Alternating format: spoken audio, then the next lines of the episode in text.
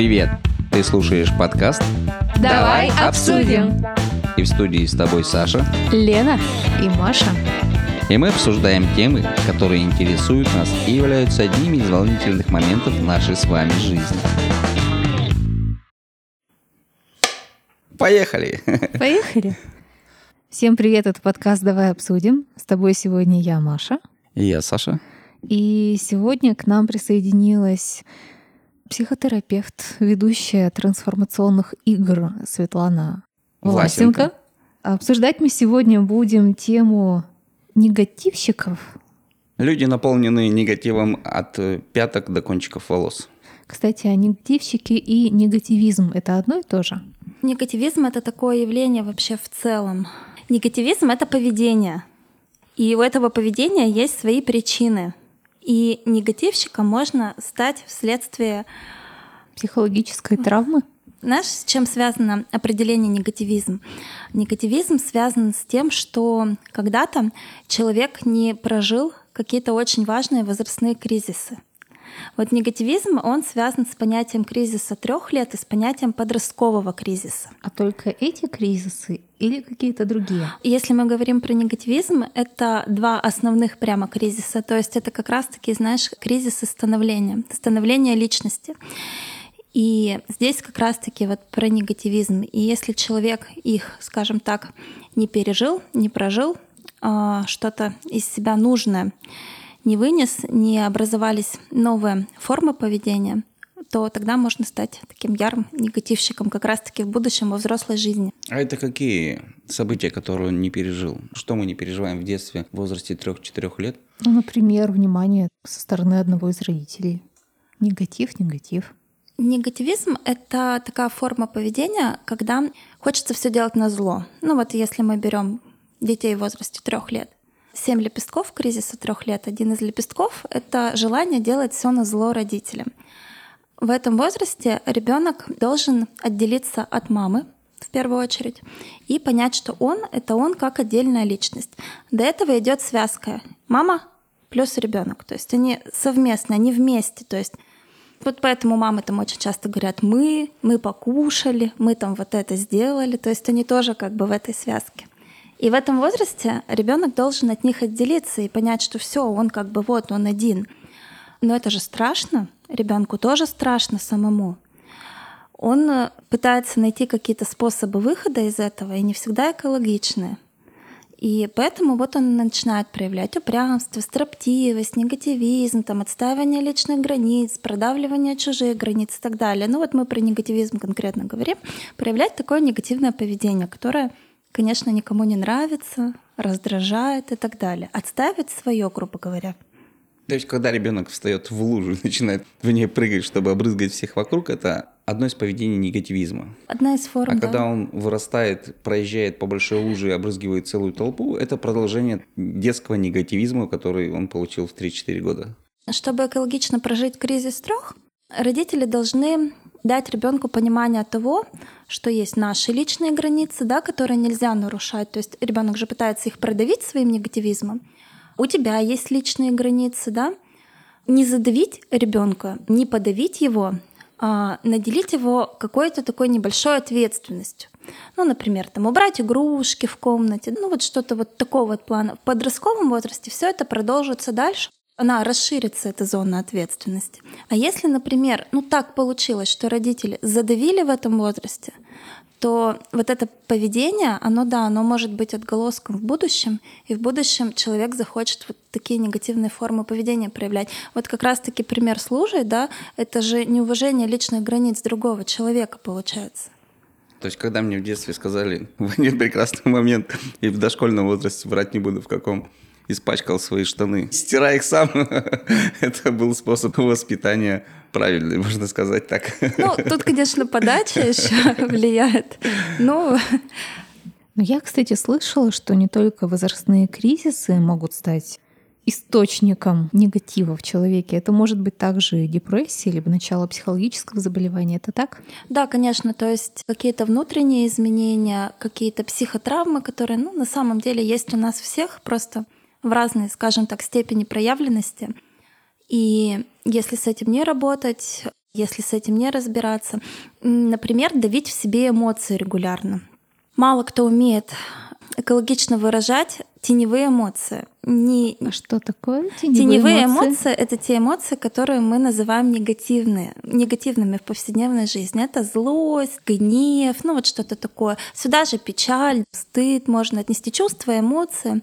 Мы называем их негативными и стараемся в себе подавить очень часто. И не очень хорошее такое проявление. Мы давим их, давим, давим, и однажды Додавливаем. Додавливаем. Происходит и получается взрыв. Дарт Вейдер. Ну, Дарт Вейдер, он был другим персонажем. Он таким стал, потому что хотел хорошего. Так-то. Все хотят хорошего, в итоге получает то, что получает, поэтому он оказался на теневой стороне Луны. Ладно, что-то нормальный мужик был. Отвлек ты меня с Дартом Вейдером, что сказать? Отвлек. Получается, если мы не выплеснули эмоции раз, не выплеснули два, вот нас прорвало, и мы стали негативщиком, то мы после этого как сито становимся и выплескиваем все эмоции, которые к нам приходят. Нет, почему? Можно их выплеснуть один раз, а потом также стараться давить их всю жизнь. Ты знаешь, такой термин не выплескивать эмоции, эмоции надо контейнировать. Это когда в момент злости, допустим, ты очень сильно злишься, но ты не давишь эту эмоцию в себе и не выплескиваешь его на окружающих людей, потому что зачастую они вообще ни в чем не виноваты. Если ты злишься, это что-то про тебя. Ты ее замечаешь, говоришь себе, окей, да, я злюсь, контейнируешь, берешь и складываешь в контейнер, в такую типа коробочку. Успокаиваешься в моменте, а потом к этой эмоции возвращаешься. А почему я тогда разозлился? Достаешь из этого контейнера и думаешь, а что, это мое состояние, там я сейчас как-то устал, или а что выбесило меня в этом человеке? Ну почему я на него разозлился? Может, это какое-то отражение меня? А в этой ситуации мы ее разбираем, делаем выводы, почему так, не давим и не выплескиваем. Я вот не могу эмоции контейнировать. Ну и никто, мне кажется, порой не может Если эмоции я контейнировать. злюсь, блин, мне надо либо на что-то переключиться такое позитивное, либо я буду злиться, пока не забуду, ну, пока не пройдет там какое-то время. Конечно, пытаешься сдерживать, но все равно ведь прорывается, все равно ты грубишь человеку. Не то чтобы на зло, но, в общем, как-то бессознательно делаешь не так, как надо сделать. И пока оно не успокоится, или пока я не переключусь на другую эмоцию, я не могу его ни в какой контейнер закрыть, и там потом подумаю, в общем, я даже не знаю, как это сделать. Это навык, который можно развить при желании. Чуть-чуть попробовать, то есть один раз в моменте попробовать. А как можно? Вот я сейчас Саша злюсь. просит технику. Как мне можно это куда-то сейчас вот купировать, положить в контейнер, а потом взять и достать оттуда? Я буду злиться еще больше, что за жесть у меня это не получается. Нет, э, смотри, ты же правильно говоришь, пока я эту злость как бы не уберу, я ничего делать не могу. Просто в моменте нужно найти какой-то более такой экологичный способ эту злость выместить.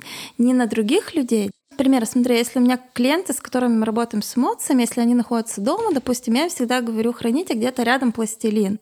Потому что эмоции классно негативно выпускать через кончики пальцев, то есть задействовать тело. Вот почему, например, мужчины любят побить там боксерскую грушу, ну, кстати, женщины тоже. Например, взять этот пластилин, сдавить его очень сильно. И получается, тебя в моменте начинает немножко отпускать. А контейнировать это при то, что ты про эту эмоцию потом не забываешь, ты ее разбираешь как бы чтобы понять, а на что ты вообще разозлился-то тогда? А имеет смысл-то вообще? Ну, она же прошла эмоции. Но это же интересно посмотреть, а что тебя так злит, чтобы потом такого же не было, чтобы ты потом не сорвался на близкого, например, человека. Что тебя разозлило-то в этот Если момент? меня злит то, что повторяется из раза в раз, допустим, какие-то соседские поступки. Здесь просто, знаешь, иногда нас злит не сам поступок других людей, а что за ним стоит. Смотри, соседи очень громко слушают музыку, и мы злимся, но нас очень часто злит не сама вот эта громкая музыка, нас злит их состояние. Почему они могут себя вот в этом моменте отпустить, шумную компанию собрать, у них так все хорошо и радостно, а я почему себе этого не могу позволить? И я злюсь, получается, не на эту громкую музыку. Я злюсь на то, что они могут, а я себе этого не разрешаю. То есть, если кто-то что-то дома ставит не так, как оно должно стоять, я должен злиться только на себя, что я гребаный перфекционист, и что всем остальным вообще не обязательно такими быть. Ну, Ну, ну, вообще-то, да. То есть, получается, смотри, если ты перфекционист, то ты должен работать со своим перфекционизмом. Другие не должны такими быть. И перфекционизм, она вообще не супер такая хорошая черта. Я знаю, но как самому себе доказать, что есть ячеечки под тарелочки, и что тарелки можно просто кидать сверху, когда удобно же их доставать прямо. Они вот для этого и созданы, эти ячеечки, чтобы их ставить и доставать. Что в этом сложного, чем когда ты разгребаешь целую кучу и пытаешься найти там что-то. Я понимаю, что мне так удобно. Берешь, расставишь, открываешь шкаф, они опять все валяются. Просто можно подумать о том, что вообще все мы разные, и они не обязаны быть похожи. Я на знаю нас. в этом, но все равно это иногда злит. Попробуй поставить одну тарелку криво, одну. Вот все остальные пусть стоят линейку, а одну криво. И пусть она так стоит какое-то время. Я вспоминаю, как воспитывали Шелдона. Кто смотрел эту серию, когда Возможно. она ему не давала закончить песню, не давала уронить пирамидку, которую они для этого построили, не давала дописать что-то. И в итоге, когда она вышла за дверь, он все это переделал и повторил, и доделал до конца. И только тогда успокоился, выдохнул и стал жить дальше спокойней. Попробуй не поправлять ее месяц.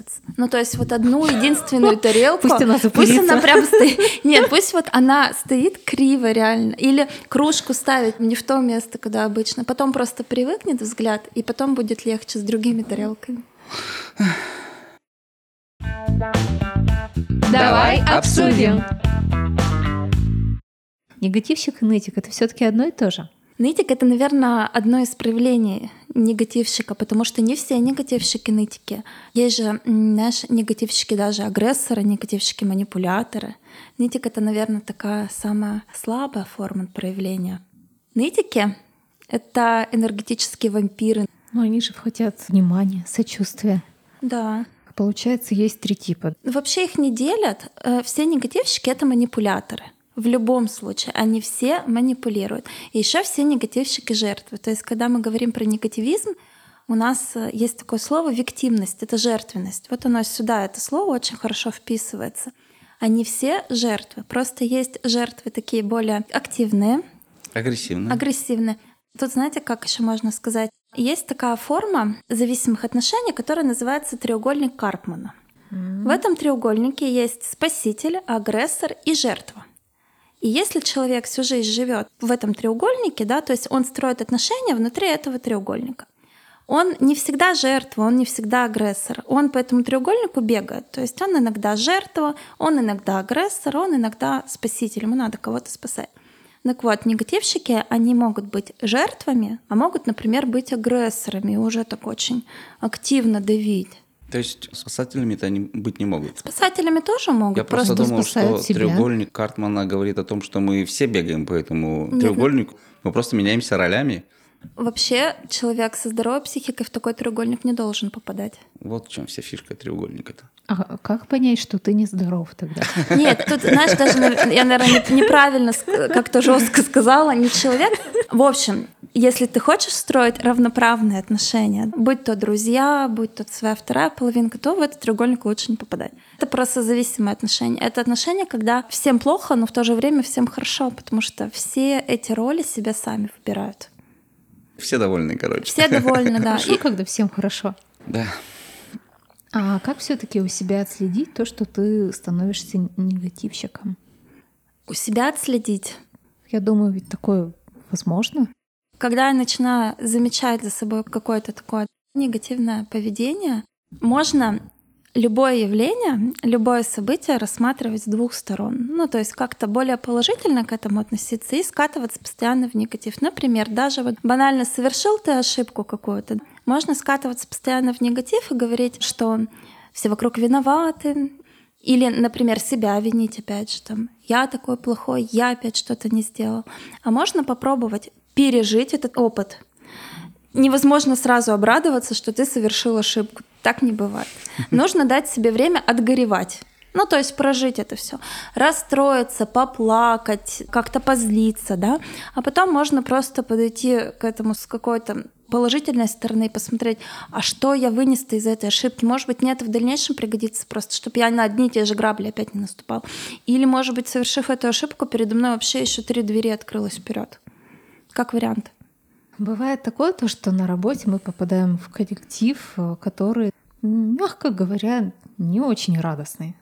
То есть они приходят на работу, вроде как готовы работать, а потом такие, ну, все плохо, надо уходить. Но Как они уходят. взаимодействовать с негативщиками? Они ведь могут попасться не только на работе. На работе просто ты большую часть времени. Ну, И если ты фактически тебя заперт дома ждет что-то похожее, то, знаешь, от этого не легче. Ну, Давай их объединим. Расширим, ладно. Да. Но здесь Катя правильно сказала, то есть если, конечно, рассматривать контекст близких людей, близким людям обязательно нужно об этом сказать.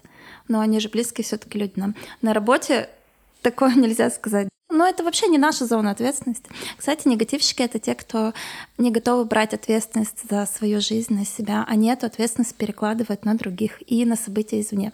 Вот, смотри, а, конечно, лучше минимизировать общение полностью, но это идеальный вариант, который недостижим. Тут самое главное не пытаться в эту игру включиться. Классный прием общения с негативщиком — это не включаться в диалог, то есть больше слушать и меньше говорить, потому что он ждет, что вы пожалеете его. Негативщикам нужно одобрение. То есть э, вы скажете, да, действительно, это вообще все плохо, все вокруг виноваты. Только ты один такой хороший. Да, да, вот, либо подтверждение его собственной значимости, то есть да нет же, ты молодец, это все вокруг просто вот так. Ему нужно вот это, подпитка какой-то энергии. И ну, можно попытаться не включаться в этот диалог. Слушать, поддакивать, кивать, не включаться в эту беседу. И получается не делать так, как он хочет. То есть не оправдываться перед ним, не оправдывать его ну, в своей голове, он негативщик. Не делать так, как он хочет. Да-да-да, покивала, но сделала все равно по-своему. Хорошо, а если негативщик начальник, руководитель, который тебе дает задание, ты как бы сидишь его, выслушиваешь, да, да, да, а потом, а что ты молчишь? Давай предлагай. И у тебя нет выбора, кроме как вступать с ним в диалог, который заканчивается тем, что ты опять сидишь дальше, слушаешь и думаешь, зачем я это сказал? Я бы мог помолчать. А потом вспоминаешь, я же ответил на вопрос, который он задал. Как избежать этой ситуации? Он специально затягивает в свою вот эту круговерть Да. негативизма любыми доступными для себя способами. В том числе вот задать какой-то вопрос. Негативщики это же те, кто вот прям сливают все. То есть им нужно куда-то слить вот это Да, все. он ищет всегда, куда слить ответственность. Он Да. всегда на кого-нибудь жалуется. У него всегда все плохо, что все недорабатывают, что все делают не то и не так, что нужно было сделать вот так. Вот он под все только что прозвучавшие критерии полностью подпал. В том числе втягивание... Утаскивает в Да, да, да, да, да, да, да. А потом ты пообщаешься с ним, и еще час от этого отходишь, думаешь, блин, ну вот мы ничего же не решили. Он вот он как ничего не сделал, переложил все ответственно, так он ничего и не сделал.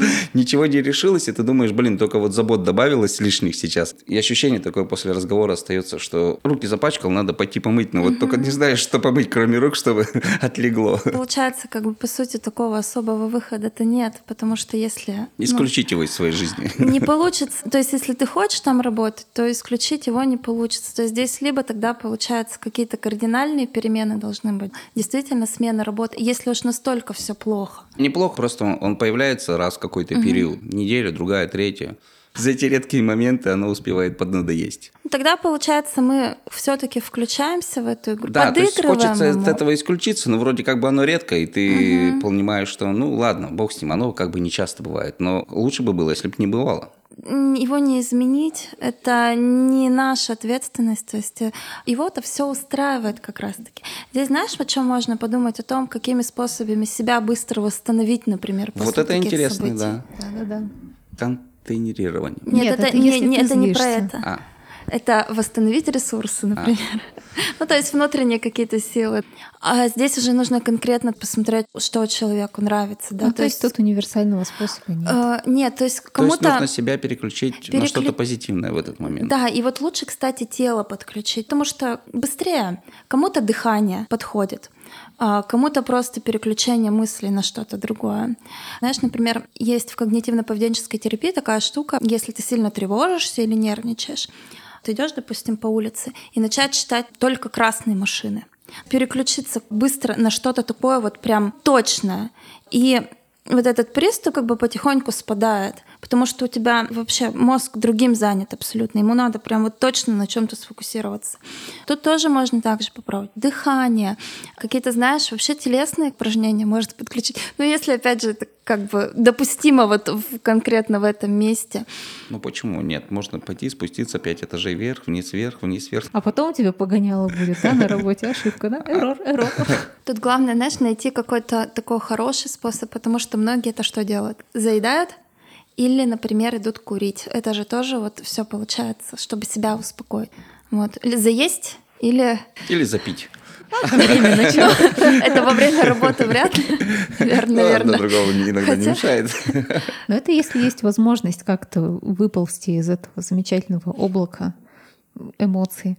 А если все-таки ты работаешь интенсивно, ну мы уже крайние случаи пошли, да, по больным точкам. А, то да? есть у тебя это на более частой Ну вот, например, да, у меня нет возможности куда-то особо выйти, нет возможности как-то от этого отключиться. И несмотря на то, что я стараюсь игнорировать, не подкреплять это поведение, все равно это на меня влияет. Ну, осадок-то остается, конечно. Да, конечно, и ты просто высосан в конце дня, хотя ты это не ступал даже. Как себя Как пеплом сберечь? обсыпали, надо пойти стряхнуть это все дело. Ты там трясешь, трясешь, там уже А по-разному у тебя уже тик, оказывается. У тебя тик, да, уже просто сидишь вот так вот целый день и трясешь.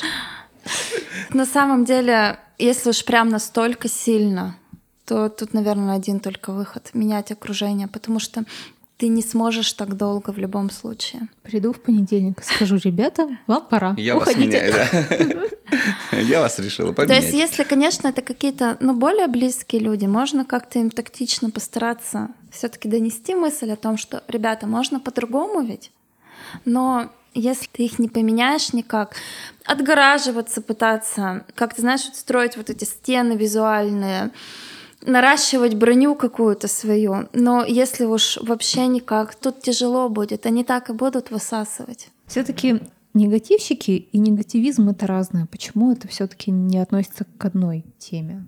Негативизм — это про поведение. Негативщик — это Про образ человек жизни, про образ жизни, да, то есть про образ мышления даже вот так, наверное.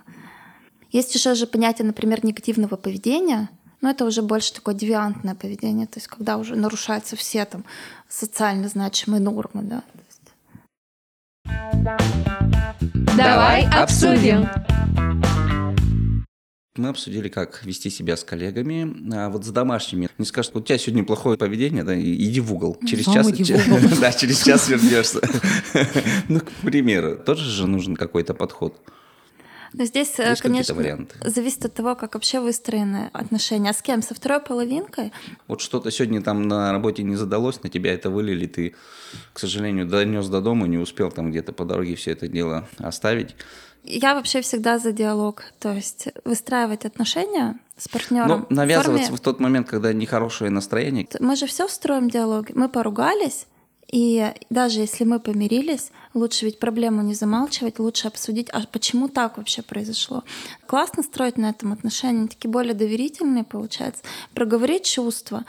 Вторая половинка пронегативила, да, но если вот отношения выстраиваются в форме диалога, где люди могут друг другу честно сказать, то сама вторая половинка вечером подойдет и скажет, Блин, да, я вот тут злилась, потому что так-то, так-то. Это, кстати, называется проговаривание чувств. То есть, когда люди могут делиться своими чувствами. Окей, я слила на тебя, я виновата, а теперь послушай, почему. Ну, мы обсуждали, да, это в выпуске «Как рассказать о своих чувствах» с Еленой Витошкиной. А как бы на следующий вечер это вспоминать тоже, наверное, не совсем удобно. А помнишь, вот вчера, как ты себя вела или вел, тоже, наверное, не совсем как-то корректно. Да почему? Здесь же речь идет о том, что уже до следующего вечера это все не будет так эмоционально окрашено. Можно просто предложить обсудить, а почему так оно вообще произошло-то? И, кстати, используя я сообщение, можно сказать своему второму человеку, что было тебе лично неприятно. Потому что ну, это же неприятно, когда на тебя какой-то негатив сливает. Но именно из я сообщения, да, то есть там я чувствовала то-то, да, мне было как-то больно, обидно, неприятно, потому что так же тоже нельзя. Нужно дать второму человеку понять, что с тобой так не надо, с тобой так нельзя, тебе от этого тоже плохо. И выслушать его точку зрения, почему он так поступил. Не будет нового конфликта, если грамотно к этому подойти, не с наездом, да, что ты был неправ, не ты сообщение, а именно свои чувства. Я себя плохо почувствовала из-за того, что как бы вот так произошло все. Точно. Именно об этом же мы тогда и говорили, что не ты себя плохо вел, а мне вчера было плохо, а мне да? вчера было плохо из-за того, что ты себя плохо вел. Ну, звучит это все же мягче, чем... Типа ты гад еще, да? Мне просто агрессивный выпад. А еще ты, Света, говорила, что с каким-то негативщиком ты недавно столкнулась. Расскажи об этом. Мы с ними вообще всегда сталкиваемся в самых обыденных ситуациях. Знаете, где я много с негативщиками сталкиваюсь? Люди, которые проявляют негативное поведение, так как у меня есть дочка, но она сейчас уже большая, ей 6 лет. Там, год назад, там, два года назад.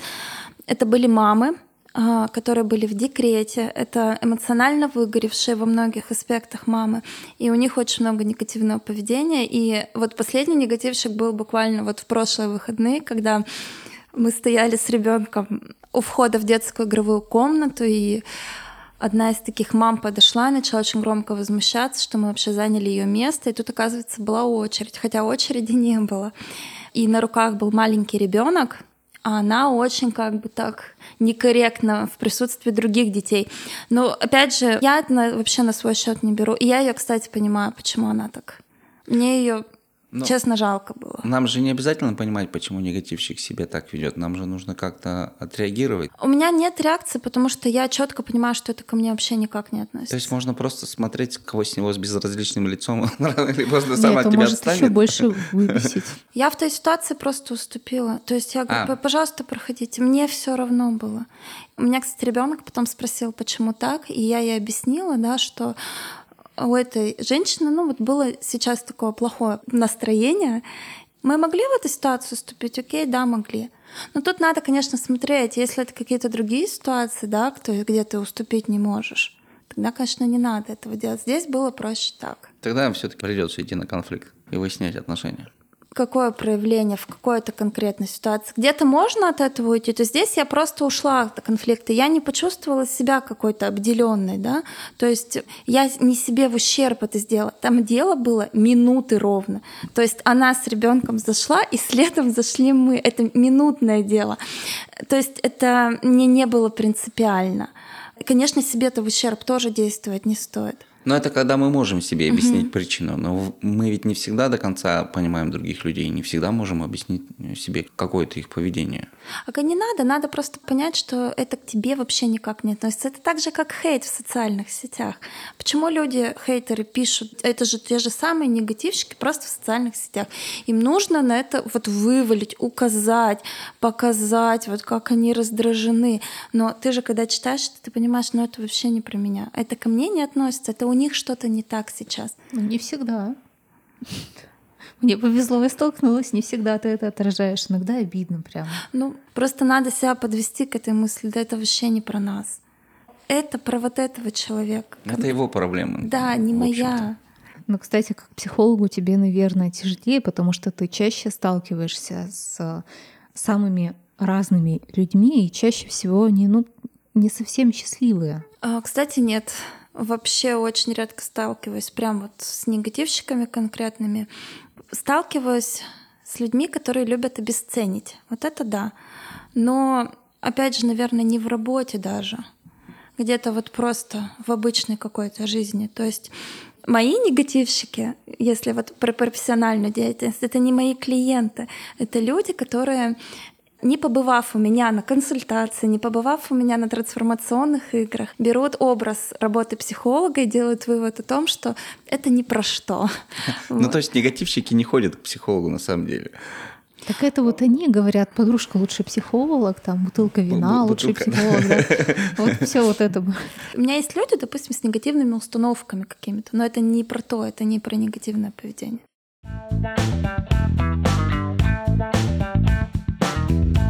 Нам интересно твое мнение. Оставляй нам свои комментарии, расскажи нам свою историю и о том, что тебя сейчас волнует. И в одном из следующих выпусков мы обязательно затронем интересующую тебя тему. Что ж, мы обсудили сегодня тему негативщиков. Может быть, э, что-то есть добавить, какие-то рекомендации. Если вы чувствуете за собой, что мыслить вы начинаете более негативно, то есть опираться не на какой-то положительный опыт, а искать постоянно какие-то подтверждения, что все не так. Здесь, конечно, просто нужно сесть и подумать, про что это для вас, почему так не хочется брать ответственность на себя за свою жизнь, почему так хочется ее переложить на кого-то. Если в этом во всем разобраться, стать на самом деле легче. Вообще легче жить, легче работать, легче творить. И если избавиться вот от этого постоянного желания уходить в этот синдром жертвы, в манипуляции, в негативизм, ну, на самом деле действительно как-то легче все станет интереснее, ресурснее. Но для этого нужно сначала понять, что ты попал в это состояние, что ты в нем оказался. Очень много техник письменных. Можно, например, вести дневник эмоций и чувств.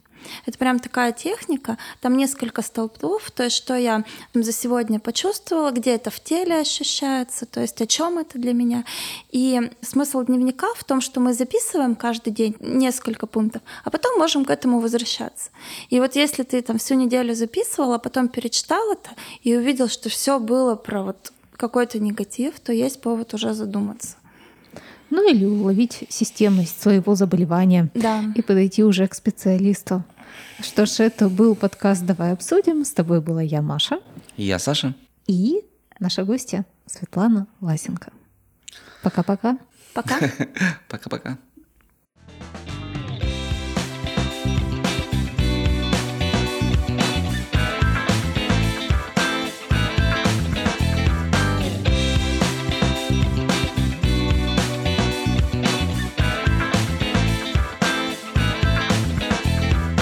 Будь собой и будь с нами, ведь с нами ты узнаешь такие разные мнения на волнующие вопросы жизни.